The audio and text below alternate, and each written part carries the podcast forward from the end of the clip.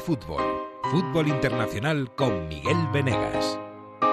El fútbol se viene convirtiendo en una pelea desigual entre dioses y hombres, o entre intocables y simples mortales. Pasa en España con Madrid y Barça desde... no sé desde cuándo. Pasa en Italia con la Juve y con sus ocho ligas, o en Alemania con el Bayern, o en Inglaterra con los ricos riquísimos, y ahora también con los campeones de Liverpool. A los intocables les van los focos y los metales, les van las exigencias también, uno ya no sabe si les merece la pena, porque la Champions, al fin y al cabo, solo la gana uno. Bueno, pues en este fútbol hiperjerarquizado, de vez en cuando hay algún simple mortal que asoma la cabeza y se hace noticia. Lo ha hecho el Leicester esta semana, que les digan a ellos lo que es asomarse al Olimpo al que no se pertenece. El Leicester le ganó 0-9 al Southampton y batió un récord de 1888. El Leicester es el primero de los ingleses que no es ni Liverpool ni City, o sea, el primero de los mortales. En Italia, la Atalanta le ganó ayer 7-1 al Udinese, el Udinese que solo había encajado 6 goles hasta ahora, y así sin mucho ruido, en medio del naufragio europeo, los de Bérgamo son ahora los primeros italianos que no son ni Juve ni Inter, o sea, los primeros mortales. En Onda Fútbol somos muy de mortales, así que bienvenidos a este episodio 10, porque esto es puro fútbol y casi nunca termina en gol. En Onda Cero, A ver cómo termina, casi nunca termina en gol, casi nunca termina en gol, casi nunca termina en gol. El Messi hasta el fondo, casi nunca termina en gol. ¡Gol! ¡Casi nunca termina el gol! Onda Fútbol. Fútbol Internacional con Miguel Venegas. Palla all'area di rigore, si gira Cassano, magico movimento, Balotelli, rete! Rete! David Villa darting through the middle. He's got it between the two, and he's won the game for Spain.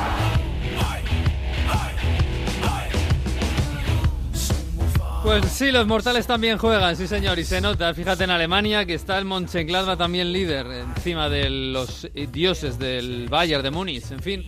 Por ahí tengo, tengo muy mortales, por ahí a Jesús López. Hola Jesús, ¿qué tal? Muy buenas. ¿Qué tal? Muy buenas, bebitos y coleando, ¿eh? Sí, sí, sí, uy, el menudo fin de semana que has tenido, en fin. eh, Estás como para ser mortal y estar a punto de, en fin, de meterte en la cama. Está Mario, que creo que además está Mario, está malo. Mira que Mario no ha cantado goles este fin de semana demasiado, pero Mario, muy buenas. ¿Qué tal? Bueno, con un poco la garganta, pero ahí estamos, ahí O sea, estamos. el frío ha venido a Turín, ¿no? Para quedarse. Bueno, es que el problema es que estamos teniendo un otoño que viene, va, no viene, va, y estos cambios de temperatura al final nos afecta. Como, nos como afecta todos los otoños, más o menos, ¿eh? No nos engañemos. sí, el otoño va de eso, de hecho. Aunque, aunque lo que más afecta, al menos a mí, y sobre todo por esta parte, es el cambio de hora, ¿eh? Porque esto que a las cinco y poco por aquí por Turín sea de noche, a mí Uy. sí que me acaba de... Uy, nos podemos meter en, un, afectar, ¿eh? en un debate. mm, Sí, tra- a mí, interminable. yo soy de los que creo que Jesús está conmigo. Yo soy de los que creo que esta es nuestra hora, la de España. La, Sí, sí. la- la de invierno. Pero bueno, es verdad que luego oye, a la gente le gusta mucho salir por la noche y que sea de día todavía. Pero bueno, no sé. El En problema... Galicia se hace de noche casi a las 11, que está muy bien para Sí. la foto y tal, pero bueno, Sí, no tiene mucho sentido. no sé. Sí, pero una vez que estás acostumbrado, ¿no? Que se haga de noche hasta las 6, que, que ahora en un, un par de meses, a las 4 y pico, ya haya oscuridad, que sales de... Es que eso te... A mí la- me afecta al carácter y todo, ¿eh? En estos meses. Primeras semanas hay que llevarlo con paciencia, así que bueno, nada. Menos mal que hay fútbol todos los días, que si no... Ah, Ahí te doy la razón, ¿eh? sí, es verdad. Yo cuando me mudé a Londres eso no, no podía con ello. En, en- en diciembre, de noche a las 4 de la tarde, llegaban las seis y media y tenías ganas de irte ya a la cama a dormir, porque ya hacía un rato que era de noche, o sea... Exacto, sí, sí, tal cual. Ya, pero bueno, también la noche tiene su encanto, Jesús, ahí las calles de, de- de Londres, ahí por la noche y tal.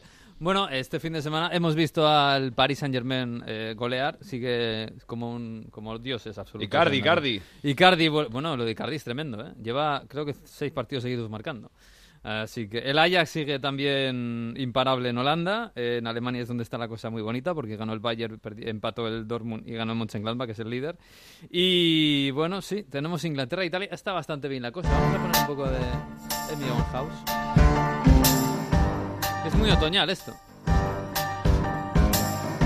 Muy de Candem, de Otoño en Candem, exacto. otoño en Candem, así de noche ya a las 5 de la tarde. Un té con un chorrito de whisky Uy, seguramente. En, en Candem un té no, ¿eh? Lo siento mucho, pero no. Unos noodles, no, ahora sí.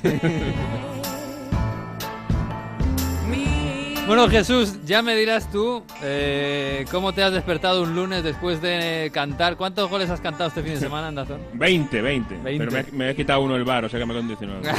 bueno, es Qué que, grande. bueno, Maldito bar. tú me dirás cómo acaba uno un viernes por la noche con la voz cazallera, supongo. no de beber cerveza de pintas en los No. bares de Londres. No, no, no. De- de cantar los nueve goles del Leicester. Sí, vaya partido, ¿no? Eh, primero, nos hemos quedado todos con los nueve goles, con la super goleada del Leicester, que además siguió buscando hasta el final. Bardi no quería eh, conformarse y recordamos que el último gol es un, un penalti que, que fuerza a él en el minuto 92, cuando había Sí. dos minutos de alargue. O Oye, sea le preguntamos a, a Yoce, que estuvo en el Radio Estadio el sábado, eh, le preguntamos, oye, ¿hay algún tipo de inquina con el, con el Southampton? Porque, claro, es que es- es- fue un poco raro eso, ¿no? La segunda parte a machete a buscar el, el séptimo, el octavo y el noveno. Sí, yo creo que, por ejemplo, eh, eh, Jamie Bardi creo que marcó el quinto el primero, es decir, iba su equipo ganando 0-4 y el delantero centro no había marcado ni un gol y eso sí que pica eh, a los delanteros. Pero es que además todo se inicia con una jugada que- en la que no habíamos caído, yo creo, y que es el nuevo combo mortal del fútbol. Se abolió más o menos en casi todos los casos el, el penalti y expulsión, famoso, que era lo que se entendía como máximo castigo. Pero ahora con el VAR tenemos otra cosa peor, que es gol y expulsión. Porque el primer, la jugada del primer gol es el nuevo combo mortal, eh, una jugada en la que hay una falta pero sigue atacando, se aplica la ley de la ventaja, esa jugada acaba en gol y además de haber encajado un gol, después de cuando todo el mundo está celebrando, el VAR entra, ve esa falta de la que se había dado ventaja y cree que es roja directa. Entonces recibes el gol y ves la roja directa también. Eso es lo que le pasó a Southampton en el minuto 9, creo que fue, y a partir de ahí, mira que bien fue el partido. Sí, la verdad es que, claro, todo, todo también queda un poco marcado por esa expulsión, porque efectivamente lo- los primeros 10 minutos te quedas con 10 contra el Leicester, que por cierto, el Leicester, más allá de los 9 goles, que, sí que llama mucho la atención, este récord tan de, de tanto tiempo, etcétera, ya veníamos diciendo que este es un equipo que, ojo, eh, que, que- que está primero de los mortales, de verdad, que está ahora mismo cerquita del, del City, a, a dos puntos del City, y que ves el 11, joder, más allá de Bart y más allá de Ayoce, que ya venía haciéndolo bien en, en el Newcastle, está Madison, está Barnes, que tiene, tiene los dos tienen mucha calidad y mucha juventud, Chilwell, que ya está en la selección, eh, no sé, incluso en Didi, que está ya sólido ahí, que llegó para, para sustituir a Kanté, y bueno, no es Kanté, pero vamos, que, que, que está haciendo buena carrera en el Leicester. Este equipo, este equipo es un muy buen equipo, ¿eh? Sí, y leía otro día una estadística que dice que este equipo tiene más puntos que el Leicester que ganó la liga a estas alturas. Lástima de luego- City y Liverpool, ¿no? Y desde, y desde- claro, y desde luego juega mejor y sin duda marca más goles, eso está clarísimo. Sí, sí. Eh, es un equipo que hay que tener en cuenta. Eh, obviamente, eh, la gran duda con este Leicester es la misma duda con el Leicester de hace tres años. Es si mantendrá el tipo, si mantendrá el ritmo durante todo el año o no, que es lo, más complicado con esto. Pero es verdad que Brendan Rodgers ha vuelto a crear un equipo eh, alegre, eh, ha vuelto a coger la bandera de un entrenador inglés joven que es capaz de jugar bien al fútbol, como lo hacía su Liverpool, el que estuvo a punto de ganar la liga. Y por otro lado, en el caso de la goleada, también hay que recordar, aparte de la expulsión, eh, la defensa de Southampton da un poco de lastimica. Eh, y eh, unimos a la defensa endeble del Southampton a eh, que, sobre todo en la primera parte, pues eh, cada, casi cada disparo del Leicester era gol, pues tenemos este, este escándalo. Mm, Pues sí, sí, la verdad es que el, Leicester- el, el- el Southampton está, un poco, está para pocas cosas. Hay algunos equipos ahí abajo que, que, que eh, este año estoy viendo más diferencia ¿eh? con los equipos de abajo con, respecto a los equipos de arriba. Está, y mira que el Watford es el último y no tiene mal equipo, pero Southampton, Newcastle, Norwich, eh, bueno, hay algunos equipos que, que están dando muy bajo nivel. ¿eh? Pero bueno, bueno, estábamos todos con los focos este fin de semana en el Liverpool-Tottenham, que claro, era la primera vez que se veían después de la final de la Champions.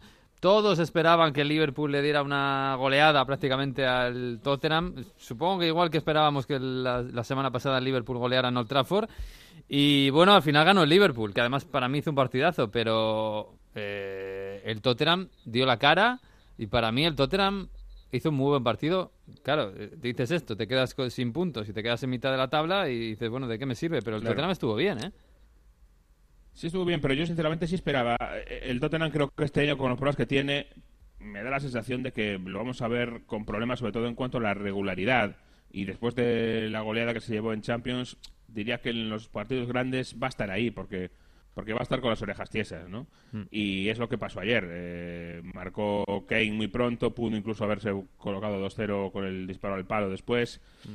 Eh, tuvo opciones de ganar. Claro, el Liverpool en Anfield es, es, mucho Liverpool en Anfield y al final te acaba dando la vuelta al partido, pero es verdad que ha demostrado el Tottenham que a su nivel alto está muy arriba y con lo cual es un equipo eh, que este año a lo mejor en el, en el largo plazo, en la regularidad, no va a ser tan fiable como nos estoy acostumbrados, pero sí a partido a partido, pues debería tener cierto poder. Y cuando sacarlos del año pasado, porque claro, el 11 de, ya se dejó a, a Endombele en el banquillo, se dejó las pruebas en el banquillo y sacó al 11 del año pasado, salvo los que no pueden jugar porque no están, que son Lloris y Trippier, lógicamente, pero es el 11 de la final de Champions. Y ahí se ve que Eriksen, aunque no esté en su mejor nivel, es, es imprescindible. Son está, está mejorando, yo creo que está volviendo a su mejor nivel.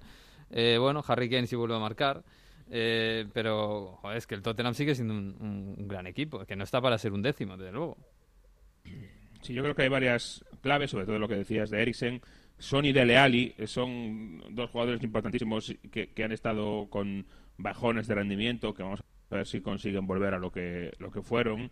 Y, yo creo que esa es una de las claves. Si Son y Dele Alli conquistan bien, al final el, el Tottenham va a funcionar porque defender sabe defender, eso desde luego.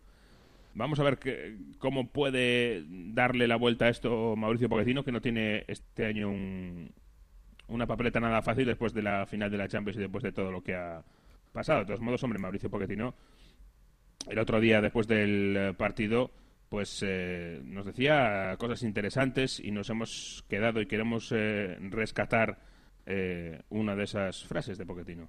I think was was tough because it's the the last game of the season. Playing the final of the Champions League is all or nothing, you know, and was nothing on them because to be second for for us that we are so competitive in football is nothing.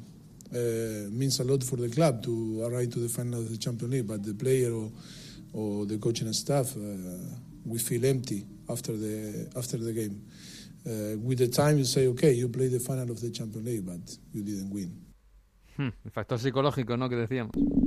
Sí, hablaba de que de lo que ha pesado en este equipo la final de la Champions, eh, que sí, que está muy bien llegar a la final, pero si al final pierdes, eh, se vieron vacíos, se vieron sin nada y que un poco apunta que todavía está el Tottenham de resaca de esa final de la Champions y es otro de los factores a los que a los que alude. Claro, eh, venía a cuento en un partido en el que era la, repetición de aquella final, el recuerdo de, de la final Sí, sí, absolutamente. Y fíjate que en un momento en el que se está hablando mucho de Pochettino, de, de, final de ciclo, de todo esto. Y bueno, la verdad es que el Tottenham jugó bien, pero sí que es verdad que, que seguramente tiene que ser psicológico el, el, problema del año pasado a este. Pero bueno, claro, es que el año pasado quedaron segundos y, no les sirvió de nada, aparentemente. Bueno, el Liverpool muy bien, ¿eh? por cierto. Eh, para mí jugaron un partidazo. Fíjate que pudieron perder perfectamente porque si, si Son mete la queda al palo, eh, casi casi se acaba el partido 0-2 pero el Liverpool a mí me dio la sensación de, estar en un gran momento. Por cierto, lesionado Salah. A ver qué pasa con esto. Sí, a ver, a ver qué es lo que tiene el egipcio, que ya se había perdido el partido anterior, eh, venía un poco justito y vamos a ver qué es lo que lo que tiene y qué es lo cuánto puede tardar en, en volver, porque obviamente y se vio, yo creo la semana pasada con el Liverpool eh, por mucho que no marque los goles de hace dos temporadas, sigue siendo absolutamente fundamental para este equipo. Sí, sí, absolutamente, para desatascar. Bueno, vamos a ver lo que le pasa. Em, bueno, del el Arsenal. Eh, ¿Qué le pasa al Arsenal? Yo no vi este partido el, el fin el domingo porque estaba viendo el Liverpool eh, Liverpool-Tottenham, pero claro, eh, si a los 10 minutos veo que va 2-0, y bueno, digo, bueno, la cosa va tranquila, está ahí en el centro del campo Ceballos, ha marcado los dos centrales, Socrates y, David Luis, y de repente el Crystal Palace, eh, como la hormiguita, poco a poco, poco a poco, te va empatando y te empata el partido. Eh, yo no sé si el Arsenal tiene un problema cuando parecía que iba la cosa bastante bien. Sí, a ver, eh, hay que ser claro, el 2-0 del Arsenal al principio del partido fue un poquito también eh, accidental, en el sentido de que fueron dos corners casi consecutivos y los dos centrales hicieron un gol cada uno, eh, mm. Socrates y, David Luis. A partir de ahí era un partido muy disputado, muy intenso, muy dividido. eh, con eh, momentos para cada uno. El Arsenal creo que al final tuvo más posesión, pero había a ratos del partido en el que era el, el Crystal Palace el que, el que lo manejaba. Y al final, pues eh, el equipo visitante pudo dar la vuelta al partido, por lo menos empatarlo. Y en esos últimos eh, momentos volvía a marcar otro central, otro gol. Socrates hacía el 3-2 eh, casi al final y ese gol lo anulaba el VAR por una falta en ataque que sí se puede pitar, aunque en ese tipo de jugadas dentro del área en el que mm, parece que ha pasado de todo, eh, al final se quedó el VAR con esa falta en ataque de Chambers, me quiero recordar, y al final pues se quedó sin, sin ese gol para desgracia y para cabreo de un Unai Emery que está siendo eh, bastante criticado ya, yo diría que abiertamente en eh, los medios ingleses, eh, por ejemplo, durante la semana, eh, sin eh, mirar a otro lado, sin ir más lejos que por Robin Van Persie, eh, claramente apuntando hacia el entrenador con, con bala. it's like as a player you you want to have that feeling like if you have to uh, you have to sprint back and now you see a couple of players jogging back you know there's danger there Yeah. you know and i don't feel that So is this team. is this poor coaching, or poor attitude from the players, or the players are just simply not good enough? No, but if you there are a- issues, but what's causing these problems? but jake if you have a very strong coach Yeah. and you're in midfield and you see that there's danger somewhere you sprint for your life because Because you know if you don't do it you get punished Yeah. Bueno, dice que, claro, que está normalmente en un equipo tienes que, cuando tienes que correr hacia atrás, corres, sprintas hacia atrás. Y que está viendo en el Arsenal ver jugadores que van trotando. Y le pregunta el, el Jake Humphrey, el, el entrevistador, ¿y esto es cosa de actitud de los jugadores o es por el entrenador? Y responde Van Persie, si tienes un entrenador fuerte, tú mueres volviendo para atrás corriendo porque sabes que, que como no corras y, y no sprintes, que vas a tener problemas después. Es decir, está directamente y hubo varios eh, mm, varias declaraciones en este sentido. Además, siguen eh,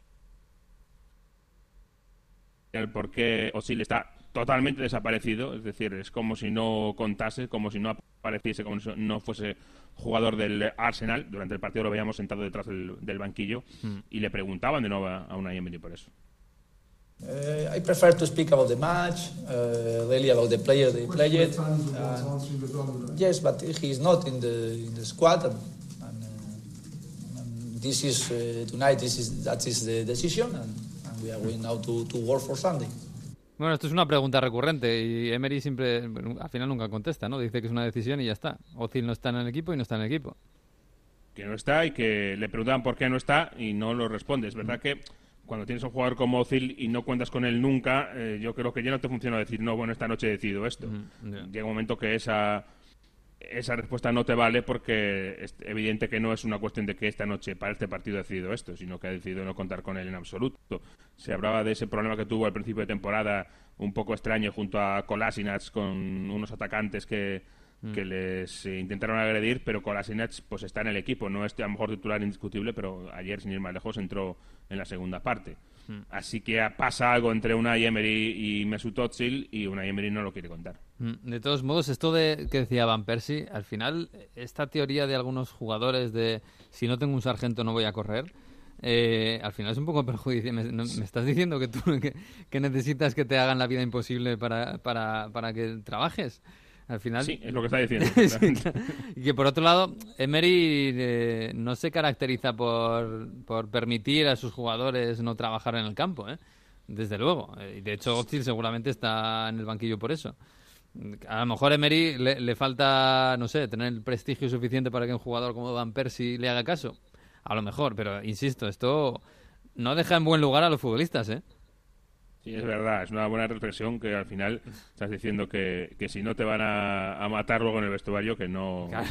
que no hay tu tía. Y es verdad lo que dices, que en el universo Premier League y en el universo un poco anglocéntrico del fútbol inglés, a veces pues Unai Emery es un desconocido y es un poco, bueno, ¿y este quién es? Este que dónde me va a decir a mí, ¿no? Que, me va- Claro. que, que baje a, a defender. Bueno, no sé, de todos modos, para mí, eh, yo me, me fijaría más, no, no vi el partido, insisto, ¿eh? Pero me fijaría más en la sequía de Bamellán y la Cassette, por ejemplo, que en, que en, que no sé, que en la defensa o que el equipo vaya bien o que Sí. Emery no, no le diga a sus jugadores que lo que tienen que hacer bien, porque Aubameyang empezó como un tiro la, la temporada y lleva tres o cuatro partidos sin marcar. Sí, y además, bueno, en el caso de ayer, eso además sí que vino un poquito más a cuenta porque, claro, es eh, un Crystal Palace eh, defensivamente muy bien organizado, con, con muchos efectivos atrás. Y claro, eh, Aubameyang es un jugador más de espacios muchas veces, como la cassette. A lo mejor le falta al Arsenal mm, poder de, de meterse por ahí. Ceballos, yo sigo pensando que estaba empeñado Emery en usarlo como media punta. Sí. A mí me parece más útil un poco más atrás, Dani Ceballos, que, como media también. punta. Ujú. Pero claro, le falta al Arsenal lo que siempre tenía con, con Unai, eh, perdón, con Wenger, que era esa capacidad en tres cuartos de, de abrir una defensa más cerrada. Y yo creo que con la cassette, Pepe y Aubameyang es un equipo mucho mejor equipado para explotar espacios que para crearlos. Y ahí es donde la omisión de un hombre como Sil, eh, claro, es más, más evidente y más llamativa. Mm. Sí, desde luego. Eh, claro, eh, los equipos de Emery también suele pasarle. ¿eh? No, no, no, sé- no es fácil tampoco encontrarse un equipo como el Crystal Palace, que por cierto, el Crystal Palace está sexto, ¿eh? que está haciendo una Sí, sí, temporada muy por encima de su, de su talento, digamos, de su talento individual. Pero bueno, vamos a ver el, el, el Arsenal, que está ahí quinto. Bueno, este, esta semana hay Copa, ¿no? no hay... Uy, además al Southampton le toca al City. Madre mía, pobre Southampton. Sí, nada menos. Sí, sí, no, desde luego que eh, Copa de la Liga y hay un par de partidos eh, interesantes esta semana en, en Inglaterra, como tú dices lo del Southampton, pues también qué mala suerte, ¿no? En el, Sí. en el sorteo que te toque el City cuando había muchos equipos que te podían tocar un poquito más fáciles y sobre todo eh, que te toque esta semana, justo esta semana de todas, cuando vienes casi casi temblando. Sí, sí, pobrecillo, es bueno. Y otro partido bonito en Anfield, ¿eh? Otro partido muy bonito es el Liverpool-Arsenal en Carabao Cup. Esta semana, entre semana nos toca Copa de la Liga y el bombo ha sido caprichoso y nos ha regalado algunos eh, algunas eliminatorias interesantes. Liverpool-Arsenal, Chelsea-Manchester United y también Manchester City-Southampton. Pro- Pobrecitos. Sí, sí, sí, pobrecitos, madre mía, después de los nueve. Yo me voy a hacer del Southampton, ¿eh? Eh, Me están, me están dando ternura esta semana. Oye, me gusta el calendario Liverpool, ¿eh? Ahora Arsenal, luego Ast- Aston Villa, luego Genk, luego City. No está mal, ¿eh? No está mal, no está mal, no está mal. Oye, está Ah. Mario por ahí esperando. Vamos a poner un poco de sonido italiano.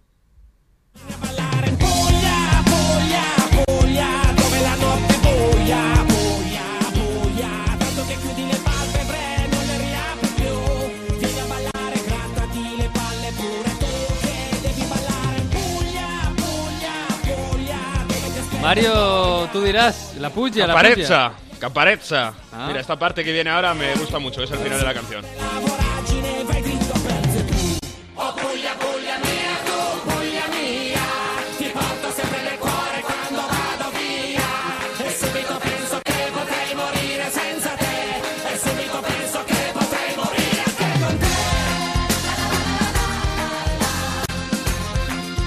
Esto es Oye, esto es muy futbolero, ¿eh? Muy, muy, muy coral, muy, está muy bien. Esto es de Esto la es puya, esta gente es de la puya, claro. Es sí, el cantante Caparezza que tiene así los pelos eh, como Bitzel, ¿no? Un poco eh, ese- esos pelos largos, eh, redondos, encrespado. Y Caparezza en acento pugliese de donde es él, que es un país, de, es un pueblecito de, del talón de, de Italia. Pues quiere decir eso, ¿no? El pelo así rizado y, a lo afro un poco. Y bueno, hay que poner en contexto, ¿no? Que ha jugado la Juventus en Lecce, la región del Salento, donde es Conte, por cierto. Mm, No En, sabía eh, yo esto, que, pues, que Conte jugó en, en- empezó en el Leche, ¿no? Sí, sí, absolutamente. Ah. Y jugó en el Leche. Además, eh, se han hecho muy virales fotos este fin de semana de Conte con una bufanda de, de la curva del Leche porque, bueno, ha logrado frenar a la Juventus. Y ha sido un acontecimiento, ¿eh? El Leche que hace dos años estaba en Serie C y que frenó a la Juventus 1-1 con ese gol de Mancosu después de otra mano de De Ligt dentro del área. Sí, Tres sí, manos sí. seguidas, ¿eh? Porque, si os acordáis, contra el Inter, mano contra después de que le estaba intentando regatear Lautaro. La semana pasada contra el Boloña la tocó con la mano después de un centro al área que le toca con la pierna, luego le toca la mano, no sanciona un penalti porque si te tiras a ti mismo en la mano no es penalti, esto dice el reglamento sobre las manos en el área y esta vez pues eh, un balón también desviado y mano y penalti que anotó Mancosu para el 1-1 después del, del Mm. penalti a Dybala que, que también tuvo algo de polémica, un penalti que hicieron a Pianis que luego pitaron dentro del área. Un partido que a la Juve, sí, dime. Eh, ahí críticas a Delict, eh, porque claro, que costó 90 kilos. es que es verdad que Sí. tiene, tiene 19 años, es muy joven, hay que darle tiempo, pero claro, venía con la vitola que venía y yo eh, recuerdo que en, en el Ajax también cometía errores de vez en cuando de estos, pero claro, ahora está en la Juventus. Les ha- hay, hay críticas. Es verdad que, sobre todo el penalti de este fin de semana, eh, tampoco puedes hacer mucho más, ¿no? Porque te viene el balón al lado, no es que tuviese el brazo demasiado separado del cuerpo, pero sí que se dice que De Ligt está todavía no- que no está todavía demasiado maduro para el campeonato italiano. Me explico que se necesita más eh, cativeria, que se dice en italiano, más maldad, más inteligencia, más eh, picardía. Sangre de Chiellini. Sí, exacto. Y precisamente como no está Chiellini, pues eso, como no ha tenido ese, ese periodo de adaptación al fútbol italiano, donde la pillería es las defensas, es, es el, eh, está en todos los sitios, pues le está pasando esto. De todos modos han salido a defender Paratici, el propio Bonucci después del partido, diciendo que es un periodo así, pero que, que tiene gran calidad y que seguro que, que va a seguir, eh, que va a ser determinante para bien en los partidos eh, importantes de la temporada. O sea que es verdad, se le está señalando, porque no es normal tener tres manos seguidas dentro del área, Mm. pero hay, hay confianza en un Delic que, que sí, que costó mucho y que tiene calidad para intentar eh, ser determinante. Decía que se le atragantó el partido a la Juve. Se dice por aquí en Italia que esta Juve de Sarri, que juega bastante bien al fútbol, que tuvieron ocasiones para ganar. Bernardeschi una a puerta vacía clarísima. Muchas críticas contra Bernardeschi, eso sí, ¿eh? por, por el mal Ujú. partido y por lo que falló y porque no acaba de, de despegar. Hace un partido más o menos bien y dos mal. Y se faltaba esa, esa maldad, esa también, esa- esos partidos que con Allegri, bueno, pues llegaban una vez y marcaban y ya está, ¿no? Uno o dos, un rebote o lo que sea. Y había un poco, un poco de crítica de eso, de que mm, quizás un Mario Mandzukic, que esa, tiene esa forma de aparece solo una vez y te hace un gol, te resuelve estos partidos. Y vamos a, porque, vamos a ver qué pasa, porque en Italia hay un montón de partidos de estos, ¿no? Un equipo, un partido que se te, se te vu- vuelve complicado, muchas faltas, muy rocoso y, y donde necesitas estar al 100% de concentración, a ver, a ver cómo, cómo puede sacar los partidos. Sarri, no estuvo Cristiano Ronaldo, por supuesto es determinante también para este empate, mucha gente lo dice, y es que no fue ni al banquillo, o sea, no lo convocó. ¿Por qué? Lo explica, lo explicaba Sarri después del partido. No, no, perché se il ragazzo è stanco anche mentalmente è giusto stia a casa con la famiglia, è giusto riposi, perché poi alla fine se no eh, no- non si paga per un giorno ma si paga per un periodo molto più lungo, quindi la situazione era tale che, che- che richiedeva un paio o tre giorni di, di riposo assoluto sia mentalmente che fisicamente, io il ragazzo eravamo eh, completamente d'accordo su questo, abbiamo deciso io e lui e siamo stati confortati nella decisione anche da- dai, dai numeri che ci arrivavano dai preparatori atletici e dai medici. O sea, reposo mental.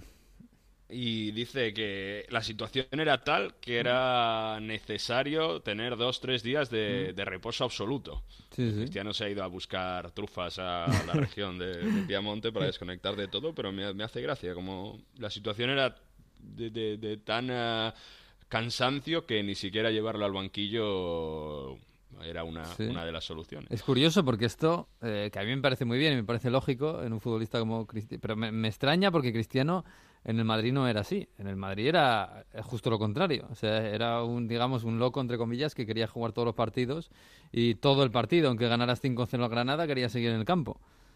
Le están salvando de partidos así un poco duros, muy rocosos contra el. Este es el segundo de la temporada y para que esté fresco en casa. El próximo partido entre semana la Juve juega contra el Genoa de Thiago Mota. El Genoa del 2-7-2, Sí, sí. que ya lo contaremos con calma, pero hay que contar que o sea, Mota juega 2-7-2 porque cuenta de derecha a izquierda, no de abajo arriba. El módulo de- ¿Cómo, de Thiago cómo, cómo, Mota. Claro. A ver, 2-7-2 no es que juegue sin portero, es que son dos por la derecha, siete en medio del campo y dos a la parte izquierda del campo. ¿Y eso por una qué nueva lo- forma de pues es una nueva forma Ha que dicho tiene que el porque fútbol. sí. Sí, sí, por cierto que ganó el lleno en su debut de Diago Mota 3-1 al Brescia. Y decía, bueno, entre semana y luego tiene el derby, que puede ser uno de esos partidos contra el Torino que, que le puede necesitar a Cristiano Ronaldo. Mm. Así que a ver cómo, cómo sale de esta situación la Juventus sin mirar en Pjanic porque salió lesionado y tiene pinta que, bueno, un par de partidos sí que se va a perder. imaginemos que Rodrigo Bentancur va, va, va a ser de regista, pero va a ser interesante cómo Sarri reacciona sin su pilar en este proyecto, que es Miralem Mm. Pjanic. Sí, desde luego. Está habiendo muchas lesiones musculares. ¿eh? Yo el otro día lo dije en Radio Estado y me, me- se rieron de mí. Pero está habiendo muchas, muchas lesiones musculares en estos tres primeros meses de campeonato. Que se lo pregunten a Conte. Sí, sí, no, es que en la Juve es un gran reflejo. Otro gran reflejo es el Bayern.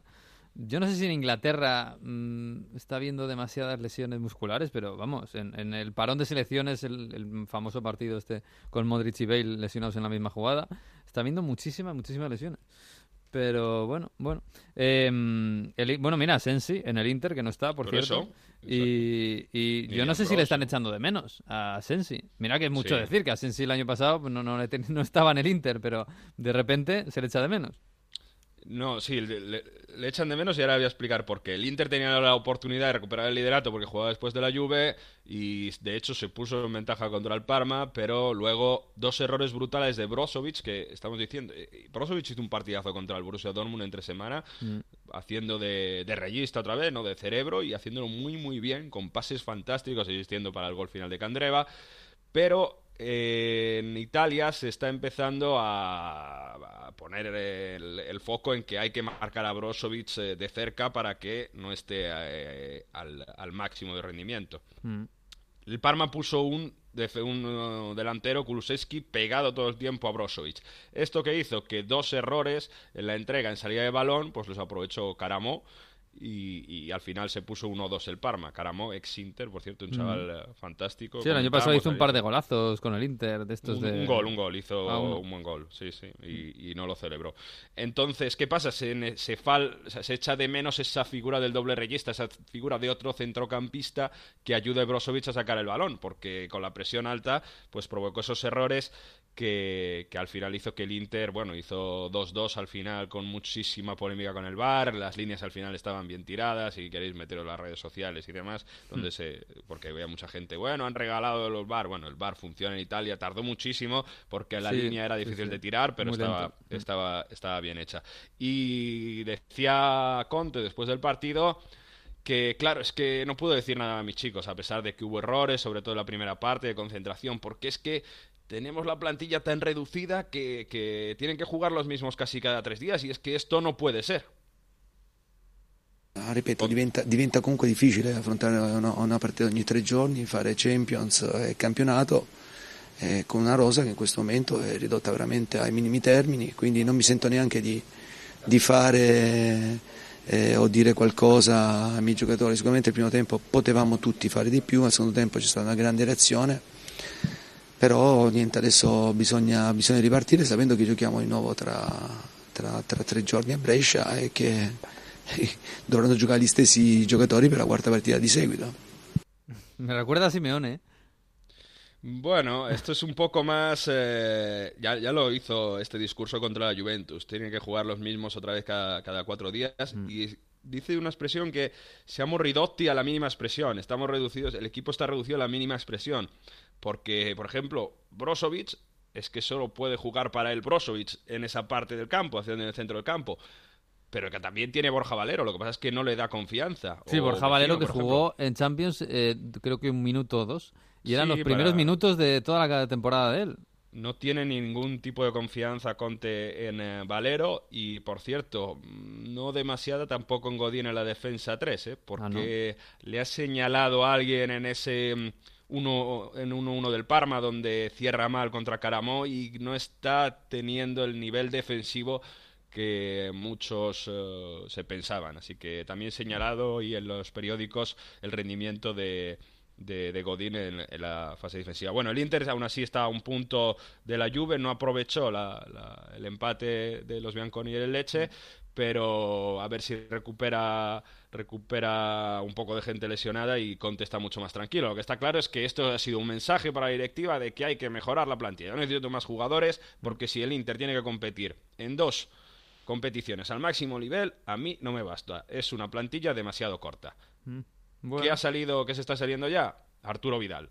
Eh, misión de los dirigentes del Inter para intentar convencer al Barcelona de una Mm. cesión en enero Y plan B, Jesús, no sé si estás por ahí, Matic del Manchester United, no sé si ves ahí opciones también, pero Hombre, pues Vidal sí, sí, y ¿eh? Matic. Sí, sí, porque no está siendo utilizado para mí con- sorpresivamente. Sí, para mí también, ¿eh? Eh, Mira no que con, con Mourinho eran Matic y 10 más, pero ahora Sí, no sí. está jugando. No puede haber- envejecido tanto tan de repente Matic como para de repente no valer para United, que tampoco está haciéndolo tan bien. Y me ha parecido siempre un futbolista muy, muy interesante, sobre todo si le das, si le das minutos. Sí, a mí me parecería un fichajazo ¿eh? para el Inter Matic, sinceramente. Y lo conoce bien eh, Antonio Conte porque lo ha sufrido como, como rival. Eh, estuvo en el Chelsea, pero se fue del Chelsea para seguir a Mourinho. Y, luego en el United. A mí me parece un futbolista que aúna, eh, como pocos, eh, capacidad de, eh, defensiva con capacidad de, de ir hacia adelante, no con enorme calidad, pero sí con, con empuje. Sí, sí, sí. No es la primera vez que Conte dispara a la directiva para que reforzar la plantilla, vamos a ver, pero es verdad que el Inter está haciendo las cosas bien, está a un punto de la Juve y que según Conte necesita reforzarse más. El que no necesita reforzarse más, al menos para la Serie A, no lo está haciendo bien en Europa, es la Atalanta. ¿eh? 7-1 a Udinese, tres goles de Muriel, es increíble. o sea, Tremendo, ¿eh? Eh, Es que además, eh, lo decía en la entrada, que el, el, el Udinese solo había encajado seis goles en toda la, en toda la liga, en, La mejor ocho partidos, la mejor defensa del campeonato, y llega el Atalanta y le mete siete. Y el Atalanta, que está 28. jugando tan mal, bueno, ahora ha mejorado, ¿eh? Con- contra el City mejoró, marcó un gol, pero estaba empezando tan mal la Champions. Sí, contra el City el resultado es engañoso, ¿eh? porque Sí, tuvo sí. minutos de buen fútbol. Sí. Pero 28 goles anotados en nueve jornadas, más de tres por partido de media. Y es que, que ¿por, qué están, ¿por qué arrasa el Atalanta en, eh, en Italia? Por ritmo, por ritmo, porque no se paran. Porque cuando está Ilicic, cuando salen con... eh, recuperan el balón, van todos para adelante. Esa sensación de que yo creo que, que- que en Italia solo lo tienen ellos y, y se parece mucho a lo del City, ¿no? Que empiezan con el rodillo y es que sabes que aprietan tanto que te van a marcar. ¿Qué les pasa? ¿Por qué no tienen eso en Europa? Pues seguramente por eh, nervios, por ese ritmo que en Europa sí que existe más, eh, más elevado y que a lo mejor equipos italianos no tienen, pero es curioso, ¿no? Porque es que al final está ahí 20 puntos, a 3 de la Juve, a 2 del Inter, solo han perdido un partido este año contra el Torino, por cierto, y, en casa están verdaderamente determinantes. Cuando Ilicic está bien, no tienen a duda en Zapata, pero te aparece Muriel y te marca tantísimos goles. Fíjate que Muriel tenía el récord de goles en Italia con la Sampdoria y con Udinese de 11 goles y lleva ya 8 o 9, me parece. O sea que potencia esta forma de ir tan rápido, ser tan eléctricos a, a los delanteros. En Bérgamo, con esa curva nueva que están que han eh, rehecho el estadio, solo una parte, la Champions la van a seguir jugando en San Siro, eh, están eh, de, de dulce, ¿no? En ese- yo creo que, que, bueno, eh, es un equipo para jugar Europa el año que viene. Mucho... Para volver a Champions. Si es que ahora mismo es el primero de los mortales, el es el Exacto. tercero en la clasificación. Y Por además, sensaciones, sí. esto sin Zapata, porque Zapata sigue fuera del equipo, sigue Claro, claro. lesionado, que es verdad que Muriel lo, lo ha hecho muy bien. Y, y- y bueno, y con que- un Papu que no está haciendo tampoco tan bien como otros años. Sí, sí, bueno, el Papu de hace dos años era espectacular, el del año pasado era muy bueno y este año parece que está un poquito más bajo. Eh, vamos a ver, Malinovsky está, que sé que te encanta, está, Sí, muchísimo. está entrando muy bien. El otro día, bueno, marcó el penalti en San Siro, en San Siro no, en, en el Etihad. En el Etihad. Pero sí tiene muy buena pinta el Atalanta. La, pena es que, claro, llega a Champions y ya no solo contra el City, sino contra Shakhtar, contra el Estrella Roja, se estrella. Sí, pero son detalles, son detalles. Contra el Dinamo Zagreb, eh, Dinamo O sea, Zagreb el en Dinamo el Zagreb, partido, eh, no entró bien en el partido y ya mentalmente caes. Contra el Shakhtar tiene oportunidades para ganar y al final pues es la experiencia que te hace la Champions. Y, bueno, a lo mejor su dimensión es Europa League y en Europa League puede, puede estar... eh, competir, veremos, ahora tiene después del City va a tener otros partidos a ver en los que puede, puede sacar algo, pero por sensaciones mucho mejor, por ejemplo, que la Roma, a pesar de que ganó al Milan. Eh, y Zaniolo que está muy bien, ¿eh? de los jóvenes italianos, yo insisto que, que para mí que está mucho mejor. El Milan es un desastre. Oye, el Milan, eh, lo estuve viendo ayer, ¿por qué no juega Piontek? Eh, porque el año pasado cuando llega Piontek al, al, al Milan da la impresión de que es la gran estrella del equipo sin duda, incluso que, que, que tienen que jugar para él. Porque el sistema de Pioli le gusta a Leao para crear más espacios, ha vuelto al 4-3-3 y ve a Pionte que psicológicamente que necesita levantarse. Entonces, en ese sentido, le... sobre todo para coordinarse con, eh, con Suso, que también está siendo muy, muy criticado, parece que falta técnica y calidad y luego unos errores atrás tremendos en el Milan. Eh, va a tener muy complicado levantar esto Pioli porque además en breve va a jugar contra la Juventus, contra la Lazio y la plantilla está a un nivel muy muy bajo. Es que son los jugadores que, dices que, que no es fallan cosas que, deberían estar bien, ¿no? Mm. En una Roma, por cierto, en un Roma-Milan en el que estuvo Salvini presente, el ex eh, ministro de Interior, y que los aficionados de la Roma eh, le insultaron un poco al Milan, es milanista y siempre dice cosas del Milan. Entonces, eh, una de las cosas que, que, les mostraron una pancarta y eh, para burlarse de la Roma del Milan le pusieron una mentalidad que dice una pancarta que dice la mentalidad que vi resta es Salvini a la vuestra fiesta la mentalidad que os queda es que Salvini está en vuestra fiesta fiesta entiéndose sí. A Salvini le gusta mucho la fiesta no lo ha demostrado este verano por ahí por Italia. hmm. y en este partido otra cosa yo creo que es de destacar que es eh, que estaba en, la, en el banquillo Darboe un Brima Darboe un chaval que hace poco tiempo llegó en patera a Italia, que fue hace estuvo seis meses de viaje desde Sicilia que no tenía, perdió sus padres, no tenía ni zapatos, no tenía nada, y con 18 años, después en, en, onda, en otros, en otros eh, programas de fútbol hemos hablado, ¿no? De esa labor social que hacen en Roma cogiendo inmigrantes, pues esto es una de, los, eh, de las victorias que tiene, ¿no? Con 18 años convocado con la Roma, un chaval que no tenía nada y que, y que ha demostrado, después de pasar unas pruebas con la Roma, que el fútbol le puede sacar de una situación muy, muy complicada. Así que una pequeña victoria, Darboe, con el 54 estaba en el, en el banquillo y, nada, un chaval de, 18 años que, que después de pasar por centros de, inmigrantes, pues está convocado con, la Roma. Joder, qué buena noticia. Es un, es un, un caso de la Cenicienta, ¿eh? total. Ebrina Darboe. ¿eh? ¿De qué juega? Es defensa, pero eh, central. Centrocampista, centrocampista ah. le ponen de, de volante. Ah, es un volante que está jugando, sí, un poco de centrocampo a tres y ah. dicen que tiene un, muy buena pierna derecha, que ha jugado con, uh, con, los, con la Roma Primavera, con uh, algunos chavales y, y suele suele destacar por, por, su capacidad física y también por, por esa ese, ese buen eh, movimiento de balón. Clase 2001. Ah, pues mira, a ver si le va bien. ¿eh? eh un, un, refugiado, un inmigrante de, África que ha llegado a Italia y se le ha cogido bien y ha podido hacer, hacer algo con su vida. 18 años, sí señor, a ver si tiene suerte. Eh, por cierto, en, hablando de Roma, esta semana ha sido también un poco especial al otro lado de, de, la ciudad, ¿no? En, en la Lazio. Sí, la Lazio. Por cierto, la Lazio ganó en, Florencia. Y antes de contar esto, eh, le puede caer una sanción muy gorda a Ribery porque después del partido protesta, se fue hacia un linier, le empujó y vamos es que Ribery está fuera de... Siempre ha sido un carácter complicado y, incluso muy molesto muchas veces, pero es que ayer estaba fuera de sí. Incluso le podían haber sacado... se tiran un penalti que no pitan y le tenían que haber sacado amarilla, no se la sacan y después se vuelve loco al final eh, no sé qué, qué, le pasa. No sé si es que ha llegado a, Florencia con la vitola de estrella y... Sí, se siente un jefe, ¿eh? animando a los demás y demás, se siente, se siente un líder. Pero bueno, hablando de, ¿eh? la, de, la Lazio, se cumplen 40 años de una tragedia. Voy a leer una carta abierta de un periodista, Marino Bartoletti, que yo creo que puede hacer reflexionar también en Italia, pero bueno, para explicar un poco, ¿no? Se han cumplido 40 años de eh, un desastre, ¿no? En un país que se distrae con el fútbol, que el seguir al equipo es eh, algo que puede ser algo bárbaro.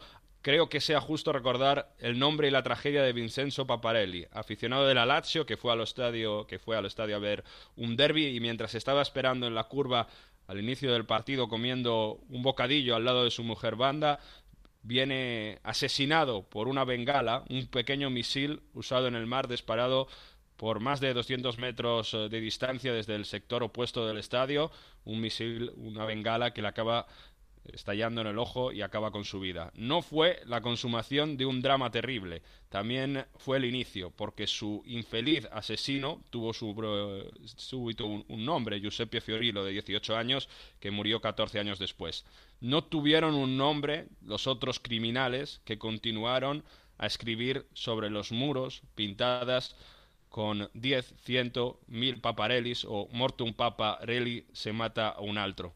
El hijo de Vincenzo, Roberto, ha viajado durante años con un spray en máquina en el coche para borrar los, las pintadas que su madre, que no quería que su madre viese de antes, eh, antes que nadie, ¿no? ¿Cuántas, ¿Cuántas veces ha, ha, muerto Paparelli? ¿Cuántas veces tendrá que morir otra vez? ¿Cuántas veces tendrá que morir el fútbol? Las redes sociales, por cierto, también han hecho mucho daño, pero el odio en los que son capaces los hombres tiene cual cosa eternamente de dishumano. Uf, pues eh, Paparelli muerto hace cuántos años? 40 años. 40 años ya, fíjate, con el tiempo que ha pasado y ahí sigue la memoria de una familia que, claro, que quiere por lo menos eh, salvaguardar su, su imagen y su memoria. 40 años después de, la muerte de Paparelli. Supongo que, una semana muy, muy especial en, en, la Lazio.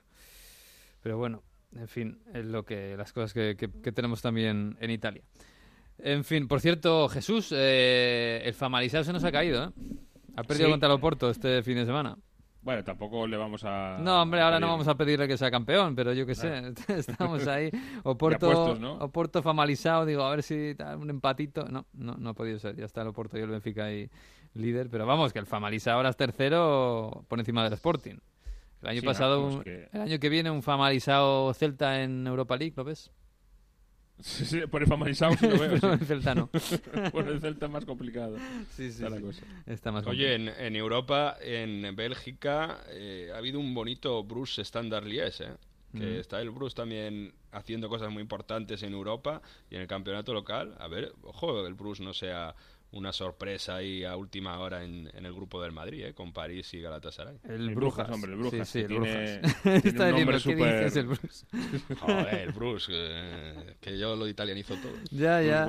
Ya veo, ya. No, sí, hombre, el Brujas tiene... Lo que pasa es que eh, estamos en lo, en lo que hablábamos cuando el Madrid, que el Brujas no tiene un gran equipo en cuanto a figuras, pero es un equipo que está hecho y juega muy bien. Y con Bacán en el medio campo y con los africanos arriba, que son muy rápidos y lo están haciendo francamente bien. Mira que la liga belga últimamente está un poco falta de estrellas, ¿eh? incluso falta de estrellas emergentes. La última que salió fue Tillemans, yo creo. Así que... Van Aken me encanta también. Van Aken es un muy buen jugador, muy buen jugador. Lo que pasa es que bueno, no, no llega al nivel de los, de los que han salido últimamente de ahí, empezando por Lukaku, Hazard y, De Bruyne. Pero bueno, no está mal, ¿eh? la liga belga siempre está... Se nos está cayendo la liga holandesa, ¿eh? que este fin de semana ha perdido el PSV, bien perdido además. Y y el Ajax está ya como un tiro. Así que me parece que esto va a ser cosa del Ajax, seguramente. Pero bueno, nos queda Alemania, ¿eh? que está ahí el Borussia de Mönchengladbach. Por cierto, esta semana, el miércoles, Copa mm, Dortmund-Mönchengladbach. Así que apuntaos, qué bonito. ¿Hay algo por ahí el, este, el próximo fin de en Italia, en Inglaterra? Tenemos en Italia Torino-Juventus, el derby ah. más antiguo de Italia, en el Olímpico Grande Torino. Ah, en Inglaterra, esta semana Inglaterra es una de esas raras jornadas en las que no hay eh, partido entre, entre los seis grandes. Mm. Eh, todos juegan por separado, digamos. Eh, es una jornada extraña. El United con el Bournemouth, el City con el Southampton, como decíamos, hmm. eh, también en Liga, por cierto, hmm. el, Chelsea con el Watford, en fin, eh, no se cruzan entre ellos en ninguno del top 6, así que tenemos una jornada un poquito de, digamos, de transición o de relativa tregua antes de la siguiente, en la que obviamente el Liverpool-Manchester City es el, es el, gran plato. O sea, me estás diciendo, Jesús, que el Southampton, que viene de encajar nueve goles contra el Leicester, va ahora a jugar dos veces seguidas contra el City. Sí, para, para desengrasar. E, e, ese dicho que se dice que si quieres eh, aprender a conducir, tienes que ponerte a conducir en, un, en una carretera que vaya justo al lado de un precipicio. Porque aprendes a conducir o no te hace falta conducir ya. Pues en este caso lo mismo. Eh, dos visitas al City seguidas del Southampton. Eh, el martes y el sábado. Lo malo es como te caigas al precipicio. es lo que le puede pasar al Southampton, pobre Southampton, madre mía.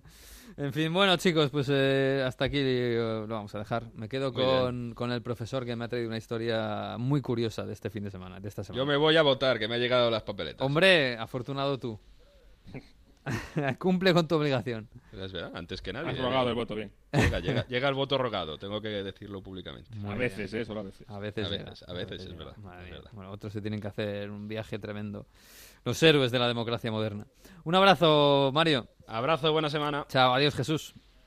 Hasta luego. Chao, chao.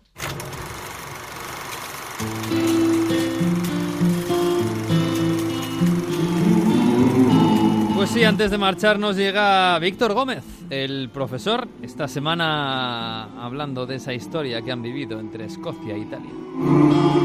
Es jueves. Glasgow se viste de verde y blanco. Es la Europa League. Juega el Celtic. Una ciudad dividida por la religión y por el fútbol. Pero hoy visita al Celtic Park la Lazio italiana y sus ultras campan a sus anchas por el centro de Glasgow, realizando el saludo romano y cantando una canción sobre Hungría. ¿Por qué? ¿Qué tienen que ver los fascistas italianos y la juventud húngara? Todo nos lleva a los años 50, al este de Europa. La muerte de Stalin supuso una esperanza de apertura en los países comunistas integrantes del Pacto de Varsovia. El 23 de octubre de 1956 se produce en Budapest una manifestación en apoyo al pueblo polaco y a lo que se denominó las protestas de Poznan. Sin embargo, lo que era una manifestación pacífica a través de la represión policial se convirtió en una verdadera revolución. Los jóvenes agujereaban las banderas húngaras para quitarles el escudo y se derribaban las estatuas de Stalin. Esa bandera, con el círculo recortado, será un gran símbolo de la revolución.